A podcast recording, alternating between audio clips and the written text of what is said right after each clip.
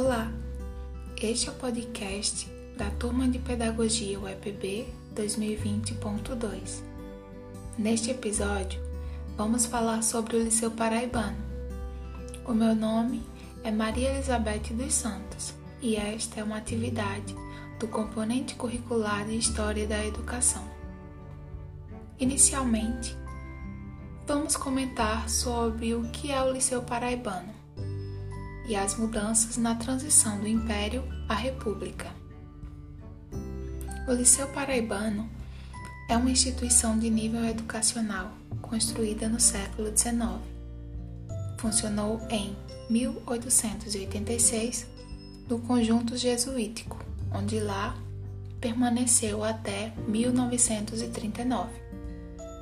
O liceu tem como experiência e vivência as mudanças no sistema político brasileiro, que foi da monarquia para a república. A sua estrutura educacional no final do período imperial precisava de melhorias. Porém, mesmo assim, era acreditado grande valor a ele, tanto pela população como pelas autoridades. Os primeiros anos da República foram seguidos de instabilidade, devido a um decreto da Instrução Pública do Estado, de 23 de janeiro de 1890.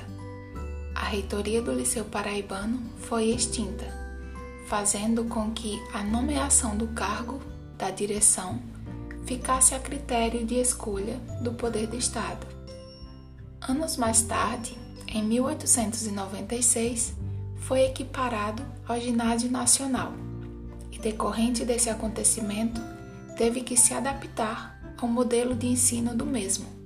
Um exemplo disso foi a construção de laboratórios de física, química e história natural. Em segundo ponto, vamos discutir as mudanças no seu sistema educacional. Em 1883, houve a conversão dessa instituição para a escola normal de dois graus. Foi pelo presidente da província que reformou a instrução pública, sendo a primária e secundária. Tal medida foi aplicada devido ao interesse político de atribuir uma nova configuração à instrução na Paraíba, devido não ter uma instituição voltada para a formação dos professores, quem ocupavam os cargos de magistério no primeiro momento, os mais qualificados foram os padres, que, no quadro de funcionários do Liceu Paraibano, transitaram entre o Império e a República.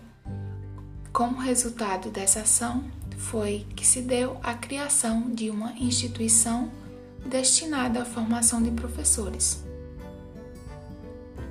Em 1886, foi criado o Estatuto Interno, onde acredita-se que sua importância é dada devido à formulação ter sido feita dentro da instituição do liceu, por meio de debates junto à congregação dos professores, e em seguida ter sido aprovada pelo presidente do Estado.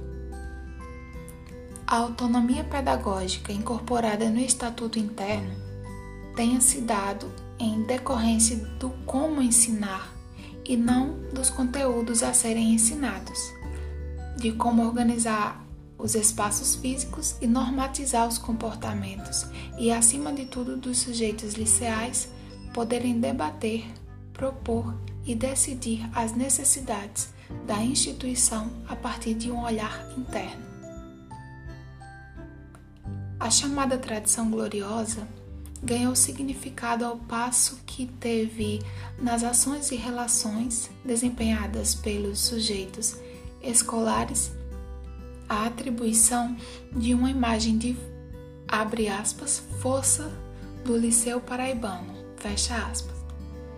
Essa designação do liceu como uma tradição serviu de justificativa para o lugar ser uma rota obrigatória de visitação onde a imagem que se tentava construir em torno do liceu tinha como pretensão uma valorização de seu papel junto à sociedade paraibana, mesmo o prédio precisando de reformas.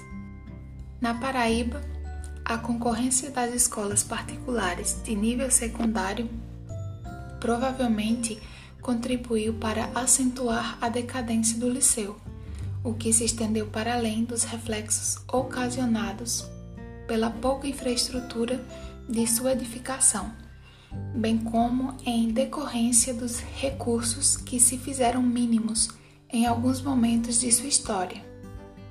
O ensino secundário e o ensino superior estiveram diretamente ligados, ao passo que o desempenho de um dependia da qualidade do trabalho desenvolvido pelo outro. Nessa direção, transformações foram sendo operacionalizadas para alcançar as aspirações de um ensino secundário que habilitasse o aluno para o seu próximo nível de estudo, mas também para exercer outras funções na sociedade.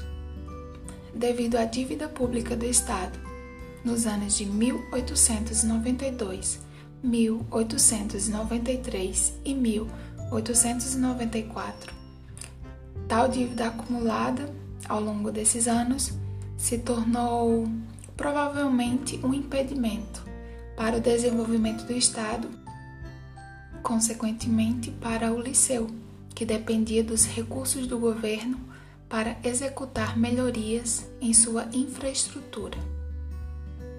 Com a reforma do Liceu Paraibano no ano de 1896, houve um projeto de renovação pedagógica da instrução secundária no início da República, que estava ligado à organização do ambiente escolar, de modo que os planos de aula, exemplo dos de física e química, foram sendo implementados em acordo com a proposição de construção de laboratórios que pudessem atender às necessidades impostas pelo conhecimento prático dessas cadeiras, ou seja, a exigência de uma pedagogia moderna requisitou cada vez mais da edificação que tivesse uma nova roupagem. Antes, comentamos as mudanças no sistema educacional da instituição do liceu. Agora, portanto, para finalizar, comentaremos as dificuldades enfrentadas pelo mesmo. Nos anos de 1889 a 1911, ocorreu um período de transformações, que foram as três grandes reformas educacionais do país. Foram elas a Reforma de Benjamin Constant, de 1890, a Reforma Epitácio Pessoa, de 1901, e a Reforma Rivadária Córrea, de 1911. Seguido o abre aspas, liceu decadente, fecha aspas, era o que propagavam os periódicos da época.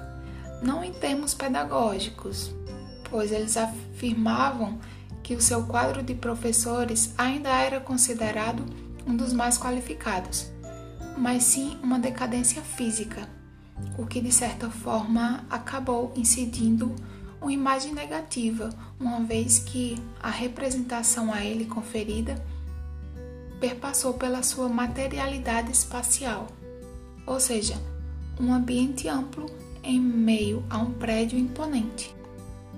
A perda dessa prerrogativa contribuiu para o seu descrédito nos momentos finais do século XIX. A chamada renovação institucional do Liceu Paraibano se intensificou de 1912 a 1922. Nesse período, as mudanças em prol de melhorias físicas continuaram sendo realizadas, mas o mais importante foi que o debate em torno do novo modelo de organização do ensino secundário pareceu ter alcançado uma etapa de maiores concretizações. Passada a fase de maiores dificuldades, o liceu teria alcançado um período conhecido na historiografia como decênios gloriosos. Foi o crescimento da instituição e a sua maior participação na vida cultural do Estado. Esse, abre aspas, máximo rendimento, fecha aspas, teria se dado muito em decorrência de um esforço coletivo que teve por resultado a formulação de novos estatutos, a construção de 113 laboratórios, a compra de material, a contratação de professores via concursos e cuidados com a formação intelectual e social dos estudantes. Concluindo esse tema, vamos comentar sobre o feedback de sua resistência como instituição educacional. O Liceu Paraibano foi equiparado ao Ginásio Nacional e isso foi visto como algo positivo, porque foi reconhecido por outros estados. Mesmo com as vindouras crises a nível local, devido à transição do Império para a República, a instituição manteve-se de pé. A população paraibana atribuiu ao liceu grandes valores e perspectivas a nível tanto educacional como cultural. Em sentido de as práticas exercidas pelos indivíduos que se formavam ali, devido suas posturas, foram firmadas nas bases da sociedade, todas como valores reais, desempenhados nos âmbitos social, político, cultural e educacional no Estado. Chegamos ao fim do nosso episódio sobre o Liceu Paraibano. Nós agradecemos sua atenção, caro ouvinte, e aqui deixamos também o convite para que você possa ouvir outros episódios de nosso podcast.